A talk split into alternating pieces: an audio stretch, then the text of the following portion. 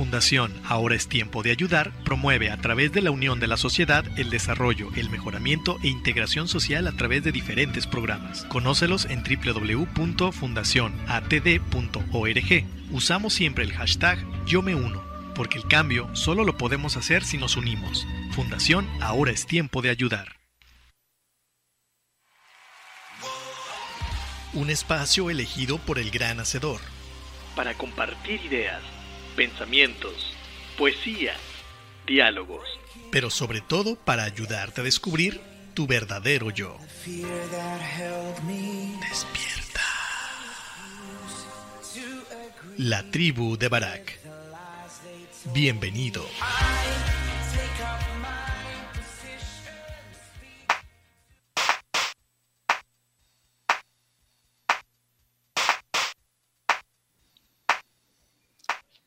¿Qué tal amigos? Buenos días, bienvenidos a este tu programa Lativo de Barak, transmitiendo en vivo desde Puerto Vallarta, Jalisco, en una misión más, dándote gracias a ti, por supuesto, por acompañarnos eh, en estos 45, 50 minutos que, de charla.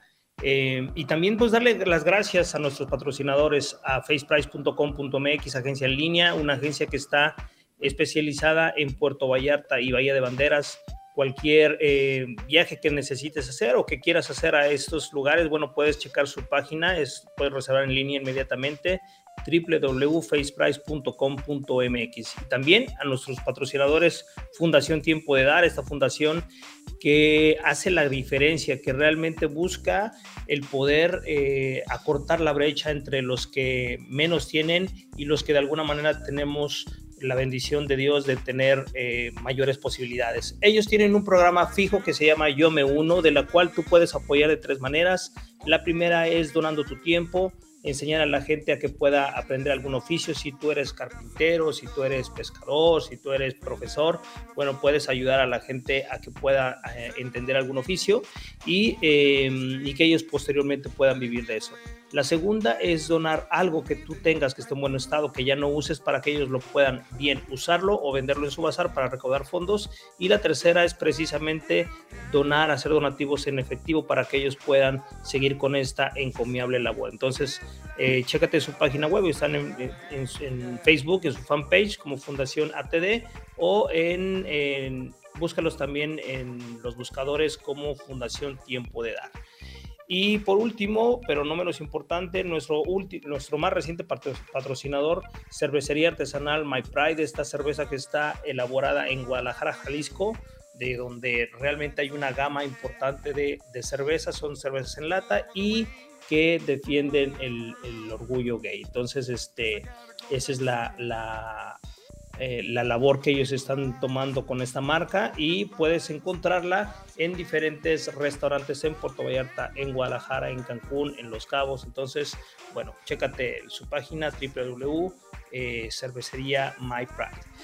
Y bueno, el día de hoy, el día de hoy tenemos eh, un programa que he preparado con mucho cariño, ya que pues es algo con lo que vivimos la sociedad entera, es algo con lo que a nivel laboral, a nivel personal, lidiamos todos los días y es esa, esa falta de entendimiento entre los unos y nosotros, pero lo vamos a reducir al entorno, primero que nada, familiar y luego al final del programa haremos una reflexión del por qué el día de hoy estamos teniendo cierto tipo de crisis sociales y, bueno, eh, esa es la perspectiva de un servidor. Ojalá pueda colaborarte en algo. Vamos a hacer un primer corte para, para poder hacer el, eh, la introducción de esta primer, eh, canción y regresamos para entrar de lleno a lo que hemos preparado para ti el día de hoy. Vámonos con la primera rola, la, la canción se llama La Noche de Sandoval, disfrútala y regresamos para continuar con el programa. Suelta la tabla.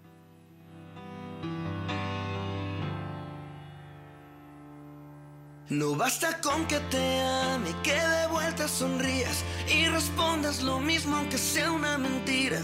Es algo que me está matando lento y tú sabes por qué. Porque de frente me miras y a mi espalda me olvidas, sales corriendo buscándote dónde esconder. Ese momento de quedarnos solos y querer romper. Y cuando llega la noche, me encuentro a solas conmigo. Llorar no me da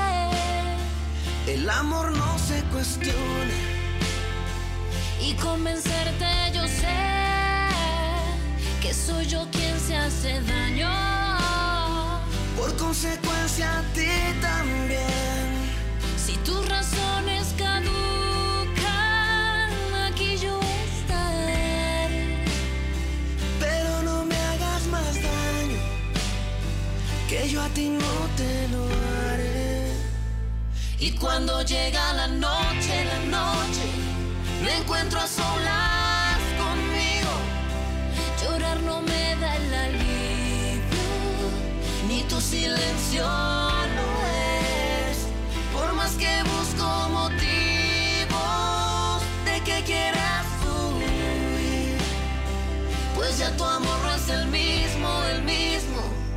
Y yo me muero por ti.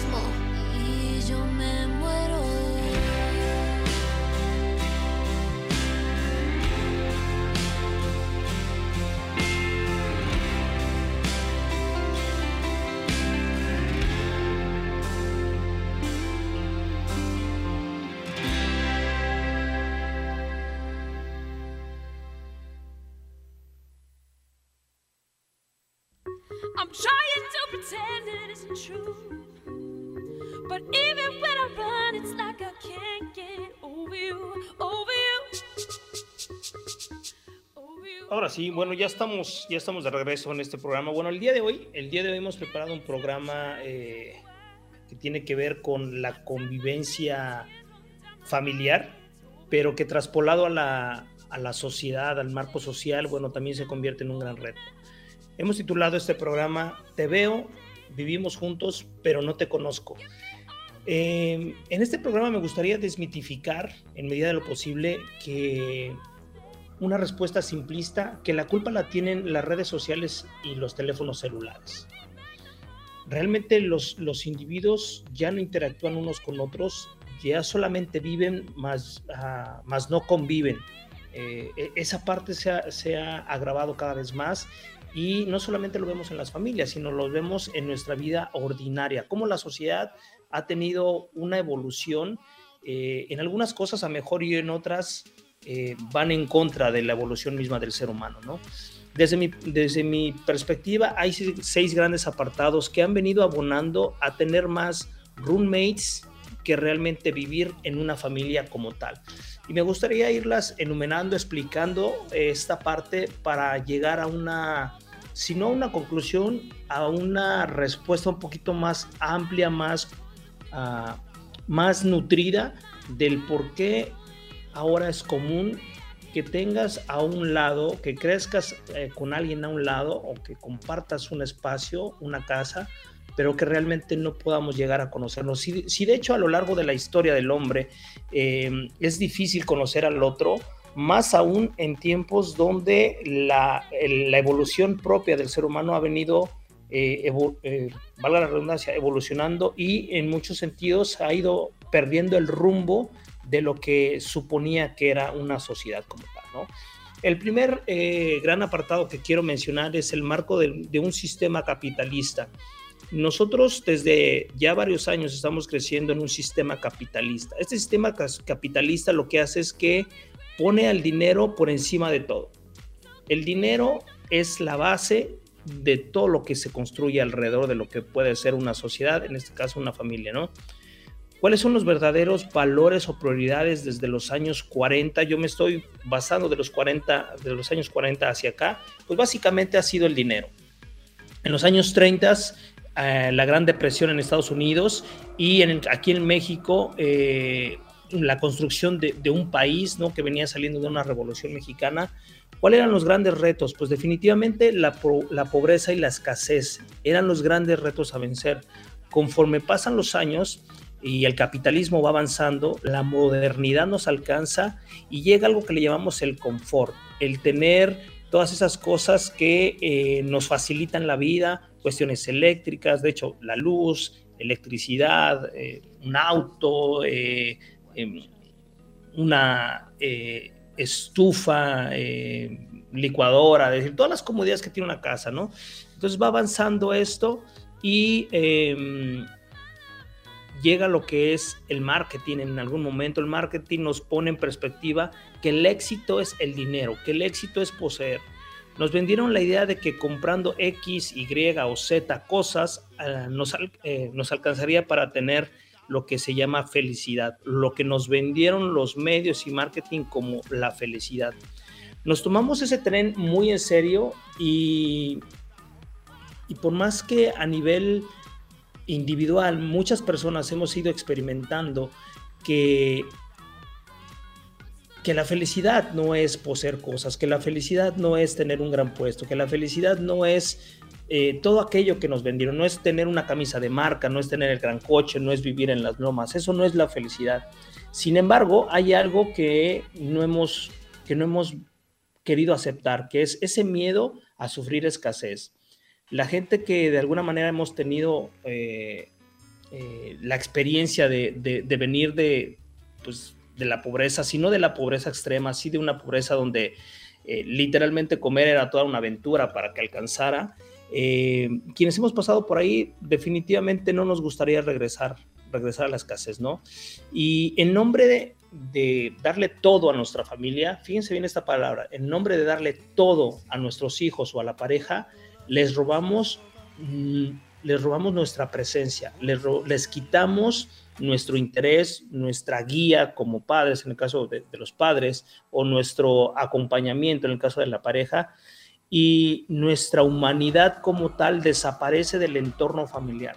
Entiendas esto como humanidad, que nosotros como humanos somos eh, somos un ejemplo, somos también una retroalimentación, somos un espejo, es decir, nosotros complementamos al otro, nosotros como humanos complementamos al otro para que el otro pueda sentirse individuo y parte de algo más grande que él, ¿no? No le podemos modelar, perdón, a nuestros hijos vulnerabilidad porque no estamos presentes. No podemos ofrecer un hombro para llorar a un amigo porque no estamos presentes. No podemos em, compartir una charla trivial porque no estamos presentes. Estamos qué? Estamos generando dinero, estamos trabajando para experimentar aquello que llamamos éxito. El segundo gran apartado es lo sociocultural. En los años 70 eh, perdón, 60, la sociedad tiene una, una importante desviación de cómo venía construyéndose la sociedad, es decir, el seno familiar y lo que esto a su vez construía como una sociedad, se pone en tela, en de juicio la autoridad como tal. nace el movimiento hippie en Estados Unidos y en México también cada vez se va permeando poco a poco esta misma visión y la familia como tal se modifica. La mujer también comienza a salir a trabajar, muchas veces por querer eh, realmente experimentar la parte profesional y otras tantos porque ya tiene que salir a trabajar. La vida se pone cada vez más cara eh, y empieza a ver todo esto, empieza eh, a salir la televisión, la televisión blanco-negro, luego la televisión a color, y nos empiezan a llegar todos esos programas y todos esos comerciales, pero programas donde también se idealiza y se dramatiza la vida cotidiana, donde las novelas del rico, de la, de la persona pobre que se enamora de, de alguien rico, se casan, se enamoran y llega a un estatus diferente. Y entonces llegan también las películas de Walt Disney, donde eh, nos ponen en ejemplo un, un, romance idealizado, donde todo es felicidad, donde no hay tristeza, donde a, pesar del sufrimiento, una vez que conoces a la persona indicada, todo se, todo se pone bien y ya eh, viven felices para siempre, ¿no? Las mamás solteras son cada vez menos señaladas en ese sentido, sin embargo, al tener que hacer de papá y mamá, comienza a tener un efecto en la educación de los niños. Ya no son solo estar, es, ya no solo que está trabajando papá, sino ahora también trabaja mamá o solamente mamá para poder eh, proveer a los niños, ¿no? Las ciudades se hacen más grandes y cada vez más peligrosas en todo sentido, pues cada vez hay más autos, hay más tráfico, hay más accidentes, se deja de conocer al vecino, es decir, ya no interactúas con los vecinos, ¿por qué? Porque a lo mejor, a lo mejor vives ya en, edificios verticales, donde ya no hay vecindades, donde ya no hay algo de interacción. Eh, los robos y asaltos cada día son más frecuentes, hay que andar con más cuidado, hay que desconfiar de cada vez de más personas la vida ya no es segura en las calles o en los parques con los niños. Si, si va a haber niños en el parque, tiene que haber uno o dos adultos. Entonces, como papá y mamá están trabajando, pues el niño ya no puede salir al parque o a, la vecindad porque no es seguro. Eh, socializar en áreas públicas con los niños cada vez es menos frecuente y se limita solo y exclusivamente a la escuela. Llega el Internet y se abren muchas posibilidades de conocimiento e interacción y ya no es necesario salir a las calles para poder conocer gente, lo puedes conocer a través de una pantalla. Los papás por ausencia se sienten culpables o nos sentimos culpables y recompensan, recompensamos a los niños con cosas materiales, eh, puesto que estamos trabajando, nuestra retórica es que estamos trabajando para darles todo. Y entonces, dicho sea de paso, cada vez hay más cosas que comprar porque sale el PlayStation, el Nintendo Switch, el no sé qué y el juego de no sé cuánto. Y cada vez esa guerra de información le llena de necesidades no solamente a los niños, sino también a los papás de cosas que comprar.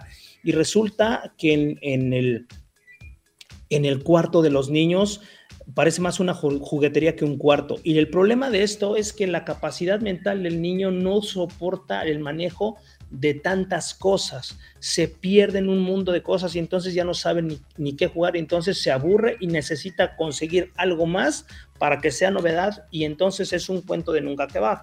Más cosas, más aburrimiento, más cosas, más aburrimiento, lejos de realmente resolver un problema, lo estamos acrecentando.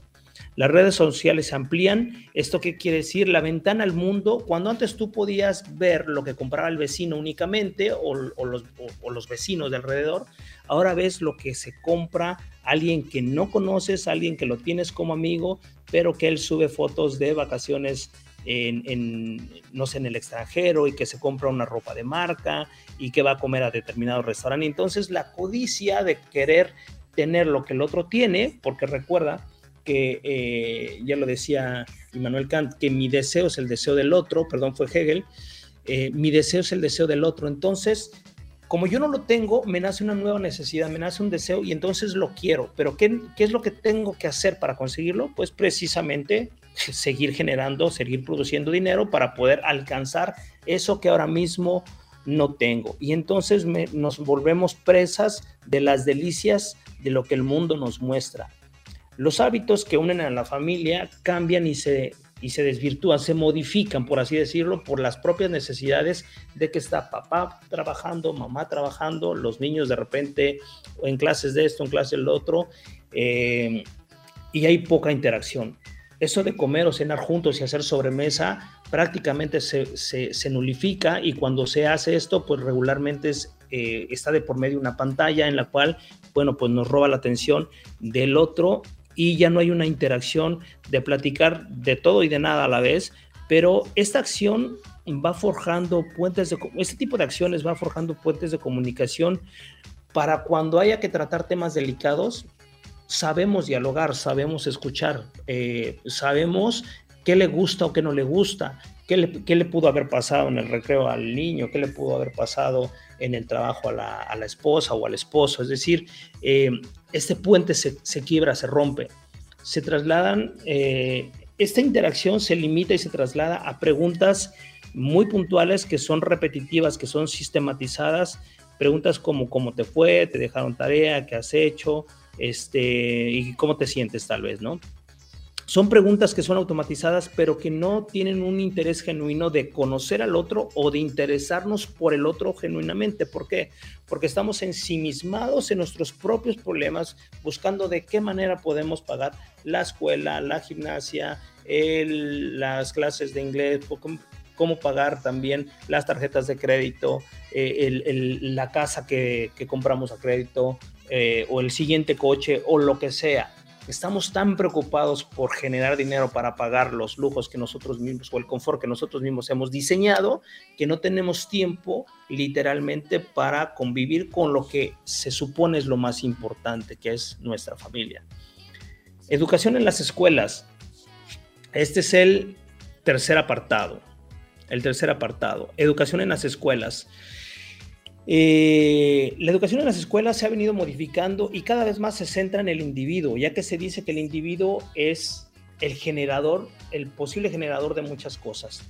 Eh, se elimina, por lo menos aquí en México, se eliminó durante varios años la ética y el civismo del programa estudiantil de primaria y secundaria y eso pone solamente al individuo y no a la sociedad como parte de la creación del individuo. Y entonces, ahora todo es individualismo, todo es competencia pero no hay una ideología de, de generar en grupo tanto conocimientos como actividades, como incluso resultados.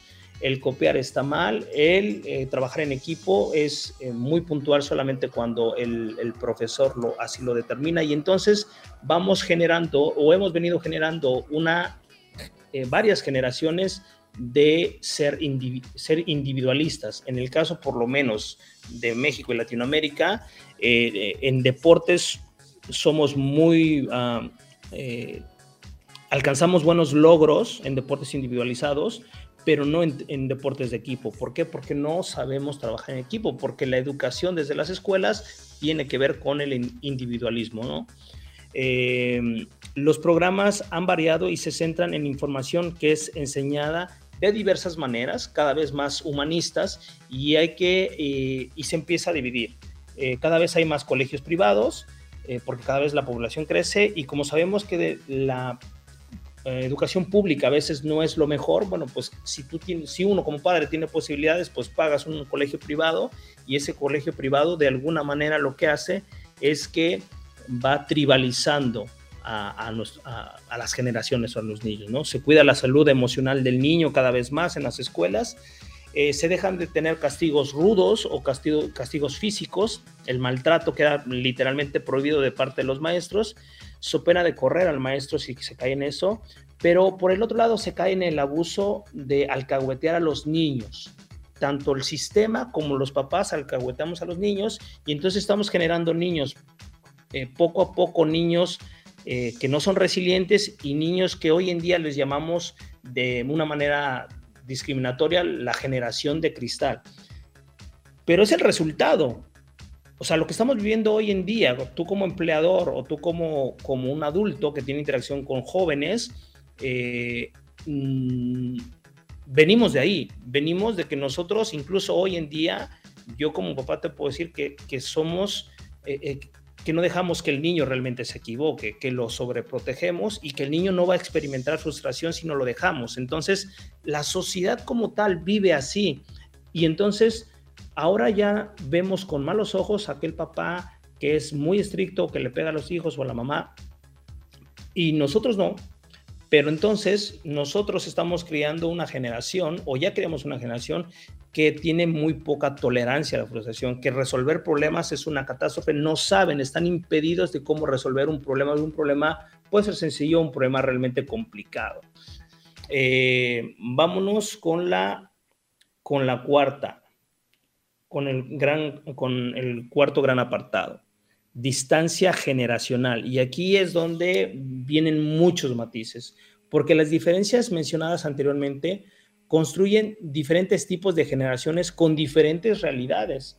Si yo le pregunto, si, bueno, mi mamá murió, pero si, si yo me recuerdo lo que me contaba mi mamá de su niñez, pues era una niñez completamente diferente, literalmente de, de mucha escasez, eh, escasez no solamente en cuanto al poder adquisitivo, sino que no era, no era viable tener acceso a cuestiones eléctricas, eh, había pocas escuelas, em, las calles, la mayoría eran muy centralizados en el, en, en centro de la ciudad y alrededor pues era, era mucho, mucho monte, ¿no? No había tanta, tanta vivienda. Eh, es decir, la, la, escasez era algo muy, muy, común. En mi generación de niño, bueno, pues sí había escasez, pero ya había más cosas, había más escuelas. fíjate, había libretas, cosa que, en, que en, en, la generación de mi mamá conseguir papel y lápiz era complicado de repente, ¿no? Hoy en día los niños estudian con tablets y estudian con computadoras porque ya la economía lo permite y porque es el propio avance. Entonces la diferencia generacional es muy compleja porque dependiendo qué generación seas y con la generación que convivas, de repente no puedes, no te puede entender tu hijo lo que tú le quieres decir porque no lo ha vivido, no hay manera de que te entienda. Y como no experimentamos o no nos ponemos a experimentar con ellos, lo que ellos están viviendo, tampoco podemos entenderlos. Las escuelas, la, educación en casa, las escuelas con paradigmas distintos y modalidades distintas. Es decir, hoy en día hay una pluralidad muy interesante de diferentes sistemas de educación, centrados en la parte humana, centrados en la parte tecnológica, centrados en la parte de los idiomas, ¿no? Si bien es cierto que hay un programa eh, estándar de, de la SEP, hay diferentes maneras de cómo se aplica este programa y de cuestiones o de materias alrededor de este programa que complementan de buena manera o que intentan complementar de buena manera la educación e información de los niños y jóvenes. Sin embargo, eso mismo genera brechas y tribaliza a, a, la misma generación, la tribaliza de diferentes, la fragmenta, es lo que quiero decir, la fragmenta. Y entonces ahora las distancias sociales pues cada vez son más marcadas y entonces se polariza. Redes sociales tiende a polarizar las cosas, ya que el algoritmo lo que hace cuando tú interactúas con redes sociales busca tenerte enganchado, te ofrece lo que a ti eh, más te gusta y te ofrece lo que a ti más repudias.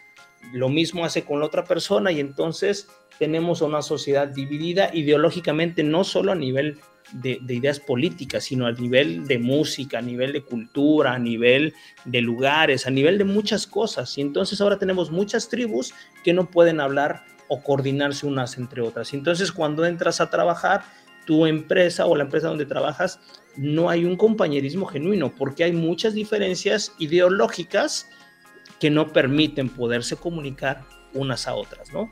Eh, los tiempos para conseguir determinadas cosas se han acortado mucho. Y si bien es cierto que en mi generación tal vez hablaba de, que ahora todo era fast y que el fast food y cosas de esas, hoy en día todo es inmediato. O sea, la comida prácticamente es inmediata. Este, Amazon logró que te lleguen cosas de un día para un día. Em, si tú quieres ver un programa, pues solamente metes a internet, lo buscas en alguna empresa de, broadcasting o en YouTube o lo que sea y lo puedes conseguir. Anteriormente en, nuestras generaciones, en mi generación hacia abajo, para ver un programa pues tenías que esperarte o a la hora que lo daban y si se te pasó pues hasta la siguiente semana o al siguiente miércoles o lo que sea. Y estábamos hechos uh, para esperar. Hoy en día hay una alta frustración uh, ante, ante la espera. Hay mucha, um, hay mucha ansiedad en, nuestra, en las nuevas generaciones porque no saben esperar. Y no es su culpa, entiéndeme que no es su culpa, porque pensamos que ellos son los culpables. No, nosotros como sociedad hemos construido eso y hemos creado eso, pero si ni siquiera somos capaces de entenderlo, pues poco podremos hacer realmente para poder darle la vuelta, porque si no lo entiendo, pues no puedo ayudarte. ¿no? Si yo no comprendo el problema, ¿cómo pretendo resolverlo? La paternidad, la paternidad ha cambiado mucho, desde los padres silenciosos a los padres que eran bien duros y con la chancla, la chancla voladora, se acuerdan, ¿no? De repente a padres protectores, a padres conciliadores y ahora últimamente a padres helicópteros, que lo que estamos haciendo es rescatar a los niños de problemas, les despejamos las consecuencias y no pasa nada. ¿Qué pasa? Que hoy en día tenemos a niños de veintitantos años, de 30 años, que no, que no se sienten cómodos de salir a vivir fuera de su casa. ¿Por qué? Porque no va a haber quien les resuelva las cosas. Ahora, un dato muy importante. En mi niñez, mi generación tenía el 89% de probabilidades de vivir mejor que, la generación de mis papás es decir, de obtener cosas materiales mejor que mis papás. Hoy en día se ha reducido a un 8%, es decir, mi hijo tiene solamente el 8% de probabilidades para vivir mejor de cómo vive conmigo. Entonces, como eso, como, como, como la parte de, de la distribución de la riqueza cada vez se está poniendo más complicada, los ricos son extremadamente ricos, tenemos trillonarios en el mundo, pero tenemos gente que se muere de hambre y que vive con menos de un dólar al día. Eso realmente es ofensivo. Entonces esa brecha se ha crecido tanto que ahora nuestras nuevas generaciones, siendo muy preparadas, teniendo licenciaturas, doctorados, porque se pensó que eso era la solución para poder generar riqueza, cuando realmente pues no hay tantas plazas para generar, eh, para cubrir esos trabajos y entonces tenemos a profesionistas, gente muy preparada ganando 8 y 10 mil pesos al mes y teniendo que vivir con eso. Entonces, definitivamente la brecha generacional es una parte importante, lo cual nos impide tener una comunicación con las otras personas. ¿Por qué? Porque su realidad fue muy diferente y, nuestra realidad, hablo de mi generación, ha sido tan diferente que difícilmente voy a poder entender si realmente no me pongo en sus zapatos y no empiezo a entender de dónde viene la frustración, de dónde viene la, la falta de resiliencia, de dónde viene el querer todo pronto, de dónde viene el no poderse enfrentar a los problemas cotidianos de la vida, porque no lo experimentaron de niños, porque los papás no se los, nosotros los como papás no lo, no lo, nosotros lo impedimos. Están acostumbrados a estar solos mucho tiempo. Entonces la soledad, si bien es cierto que no es algo ajeno, el haberlo experimentado muchas, mucho tiempo, cuando hay personas a su alrededor se sienten incómodas, generar una comunicación bidireccional con estos jóvenes es muy complicado, es muy complejo. Ellos se sienten cómodos comunicándose por medio de una pantalla. Cuando hay una pantalla de por medio, tienes la puerta para poderte comunicar. Entonces, se ha, se ha, se ha puesto de una manera muy compleja el poder tener una interacción útil, sana, eh, honesta con estos jóvenes porque literalmente no entendemos muchas cosas que ellos han ido viviendo y cómo han ido interpretando el mundo, ¿no? Eh, también hay algo que viene a abonar en negativo con esta, con esta tendencia, este pensamiento mágico que te dice como individuo y que en las escuelas también se escucha mucho que tú como niño puedes lograr lo que tú quieras. Y si bien es cierto como deseo, me gustaría que eso, que eso se cumpliera, eh, materialmente no es posible. No podemos lograr todo lo que quisiéramos Curiosamente podemos lograr más de lo que pensamos que podemos lograr, eso sí, pero no podemos lograr todo lo que quisiéramos lograr. Simple y sencillamente porque las condiciones materiales no darían para todo el mundo. Alguna gente eh, puede lograr muchas cosas, pero no toda la gente puede lograr todo lo que, lo que uno quiera. Y esa parte de venderles esa idea y luego se enfrentan a un mundo donde no le dan oportunidades, a un mundo donde es altamente competitivo, porque en mis tiempos yo competía con, la gente de al lado. Hoy en día compites con cualquier gente del mundo, porque muchos trabajos son eh, por medio de computadora. Es decir, yo puedo conseguir un programador en India o en, o en, eh, o en Argentina, o puedo conseguir alguien que me haga redes sociales también en China o lo que sea. La competencia ha sido, es muy dura y a ver, al haber más oferta, pues obviamente el precio de paga pues baja. Entonces sí es, sí es bastante complejo esa parte. Vamos a hacer una pausa. Vamos a hacer una pausa para, para eh, que hemos preparado esta segunda canción. Déjame decirte, espero te guste. Es... Vamos a darnos tiempo de Alejandro Fernández. Ojalá te guste. Escúchala y regresamos para continuar y rematar esta parte del programa que hemos denominado Te veo, vivimos juntos, pero no te conozco. Suelta la tabla.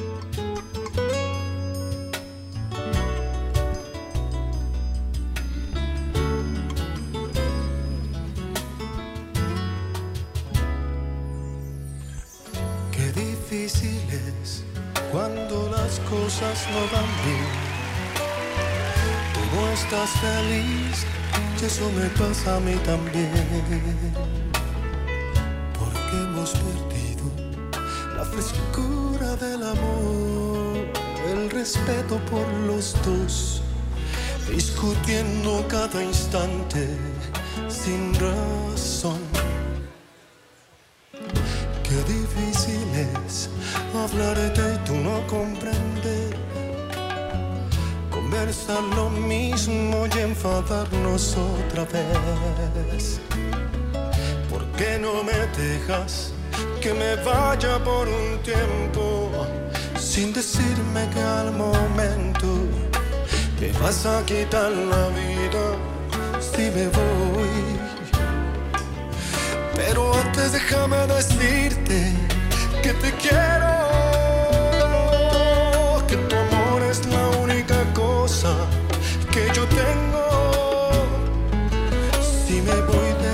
lado es porque no quiero perderlo. Lo que tú y yo necesitamos solo es tiempo. Tiempo para poder curar nuestras heridas. Tiempo para empezar de nuevo nuestras vidas. Tiempo para saber si tú me necesitas. Tiempo para saber si me quieres o me olvidas.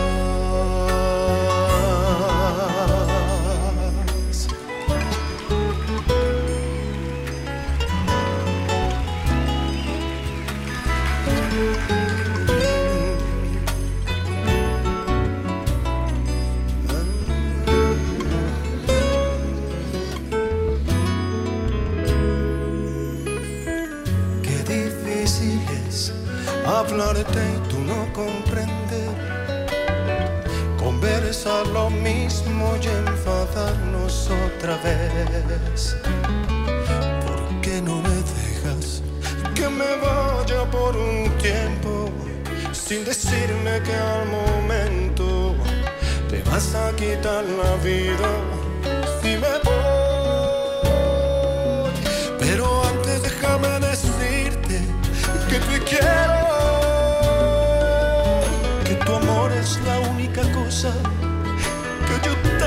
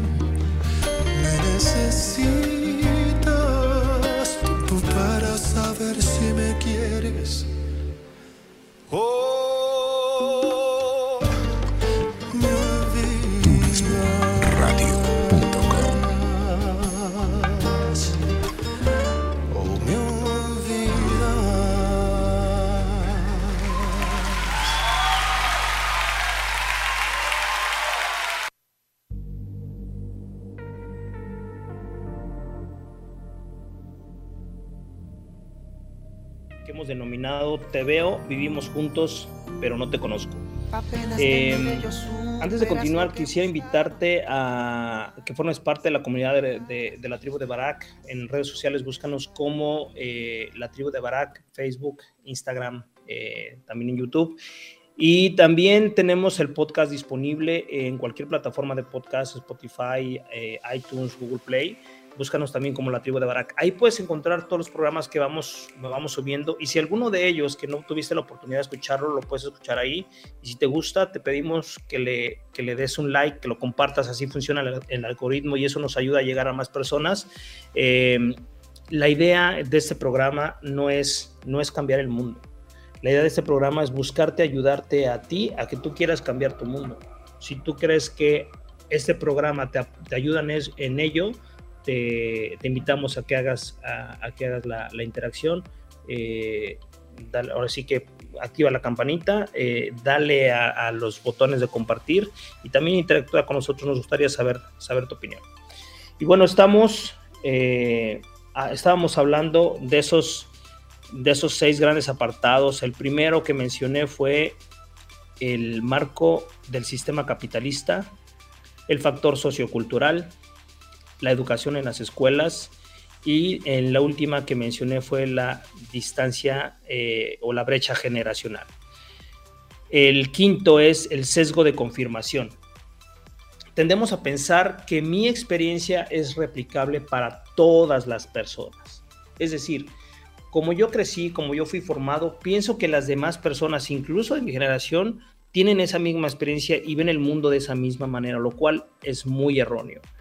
¿Esto qué pasa? Que genera una brecha todavía mayor entre las personas que yo quisiera compartir o entenderlas, sobre todo si no son de mi generación, si no son de mi ciudad, eh, si no son de mi país, si no son de mi manera de ver eh, la vida, de experimentar, si no me gustan los deportes, si me gustan los deportes. Este, esta parte se agudiza hoy con las redes sociales, como ya lo comentaba anteriormente, porque lo que hace el, el algoritmo de las redes sociales es que te, te, pone cosas que a ti te gustan y que tú piensas que, todas, que, el, resto de personas se mira de esa misma manera.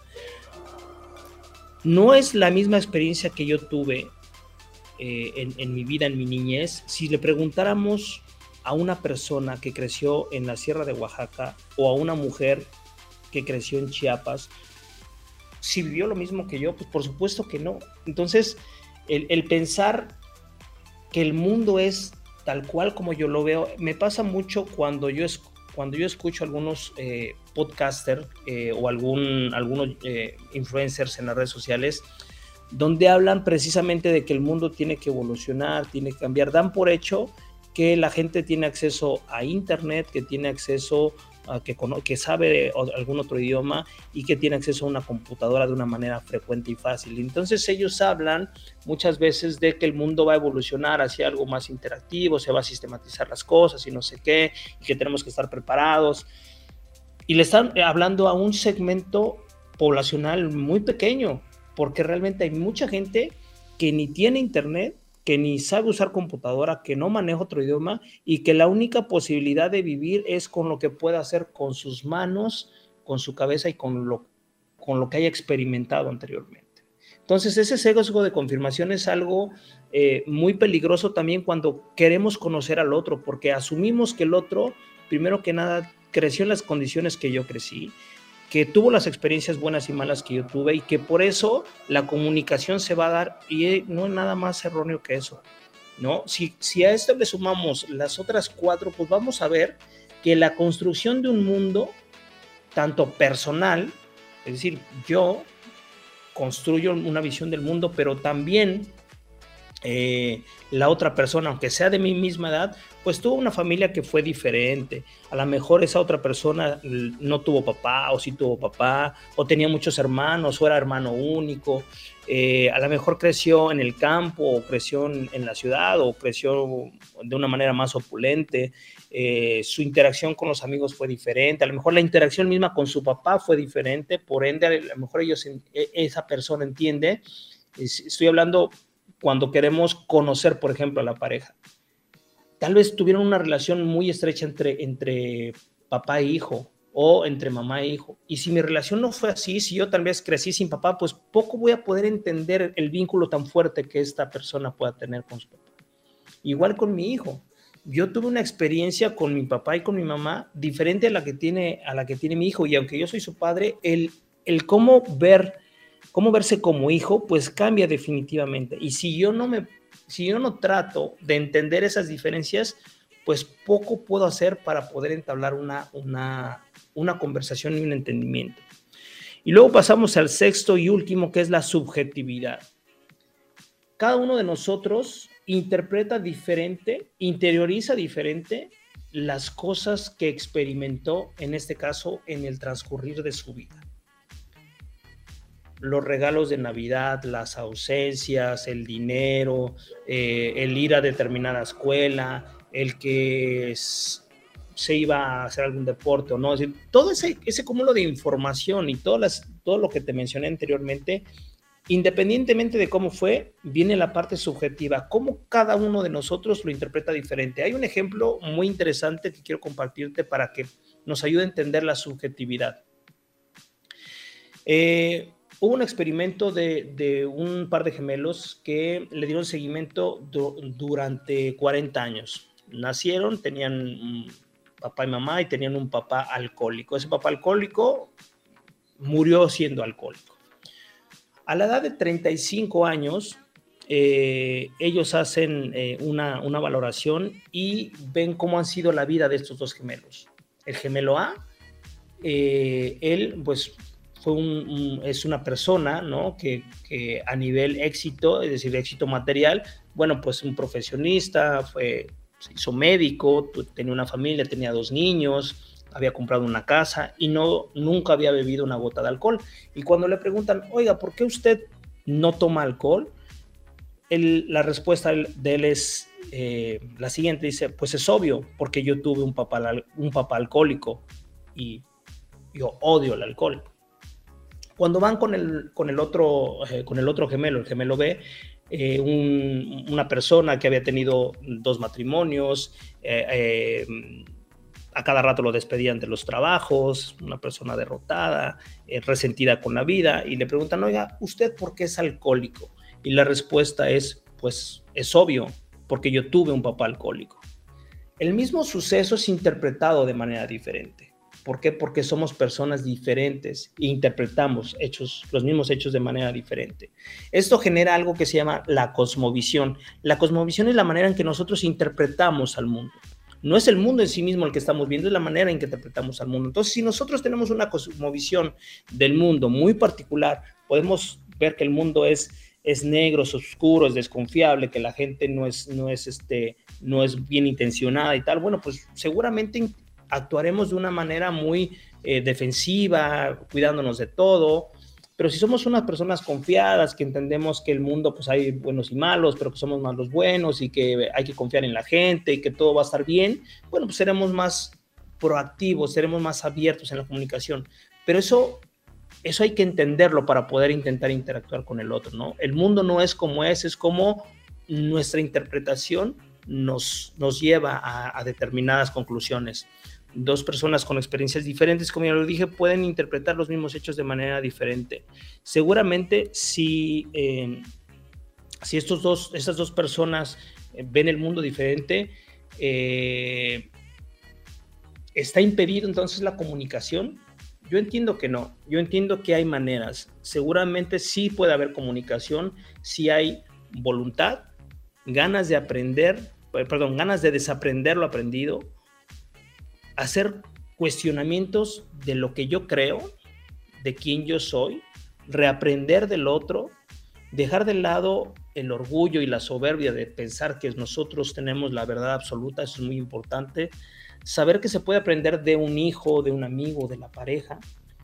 El diálogo buscado, espontáneo, las bromas honestas, el interés genuino por el gusto del otro, de saber qué le interesa, qué no le interesa, por qué no le interesa, la apertura a escuchar cosas que no necesariamente nos gusten a nosotros, el pensamiento crítico a uno mismo, a las ideas preconcebidas, por qué yo creo lo que creo y por qué mi mamá me dijo que era así, por qué no cuestiono poquito las ideas de mi mamá que, que yo mismo adopté para entender si realmente son mis ideas y por qué no cambiarlas si me están haciendo daño, si, si, está haciendo una interrupción entre mi, mi, pareja, entre mi amigo o entre mis hijos, para yo poder entender quiénes son ellos, qué es lo que quieren, cuáles son sus sueños, cuáles son sus miedos, qué es lo que, qué es lo que les gusta, qué es lo que no les gusta, qué es lo que les aterra, eh, cómo se sienten ante un mundo lleno de competitividad. O sea, son preguntas eh, existenciales muy importantes, tanto, tanto de uno con la pareja como de eh, de uno hacia los hijos o hacia el amigo, ¿no? Hacia la sociedad.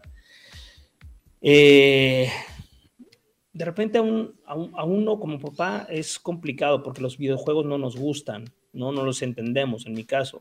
Pero si le gustan a mi hijo, pues tal vez sea un puente de, de, interacción. O a lo mejor no me gustan los programas o las novelas que ve mi esposa. Bueno, pues es un puente también, me abre posibilidades para poder realmente conocer al otro, porque si no, si no conocemos al otro, difícilmente también voy a poder conocerme yo de una manera completa, porque el otro me complementa a mí y así se forma la sociedad.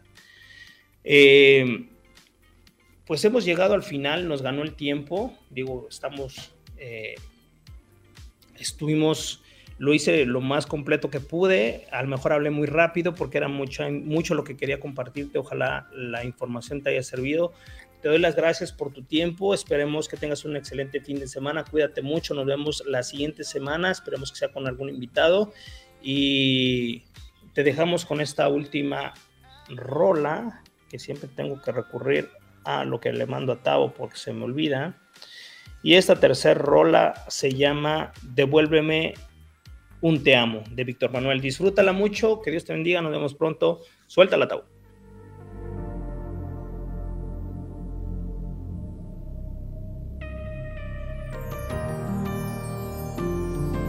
Apenas te mire yo superas lo que buscaba, ya te imaginaba antes de que llegaras y estoy convencido que eres para mí.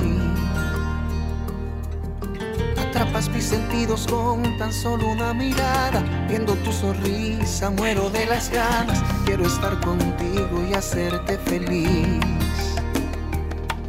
Y ahora que precisamente tú estás frente a frente, quiero decirte que tú eres el milagro que yo al cielo le pedí. Solo quiero de vuelta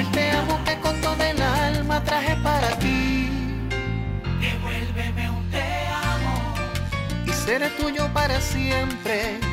Dame regalo de quererte, yo prometo darte lo mejor de mí. Devuélveme un te amo y nada podrá detenerme.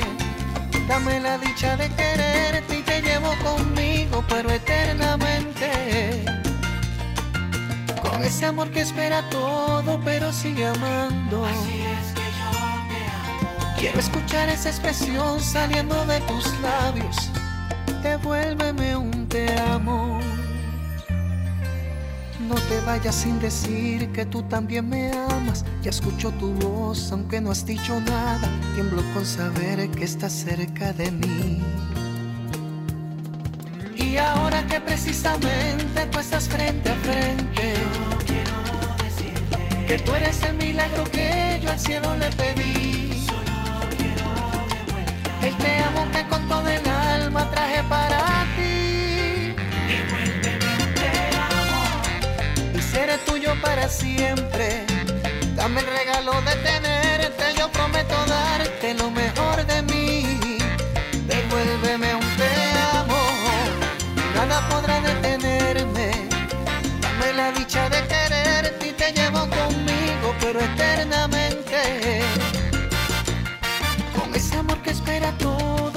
sigue amando. Así es que yo te amo. Quiero escuchar esa expresión saliendo de tus labios. Devuélveme un te amo.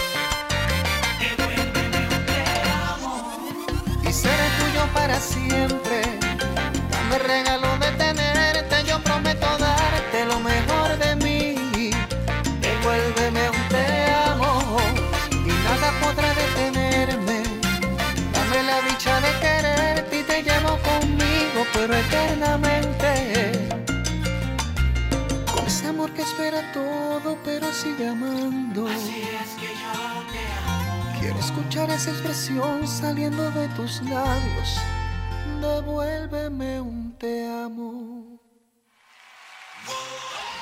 Un espacio elegido por el gran hacedor. Para compartir ideas, pensamientos, poesía, diálogos. Pero sobre todo para ayudarte a descubrir tu verdadero yo. Despierta. La tribu de Barak. Te esperamos la próxima semana.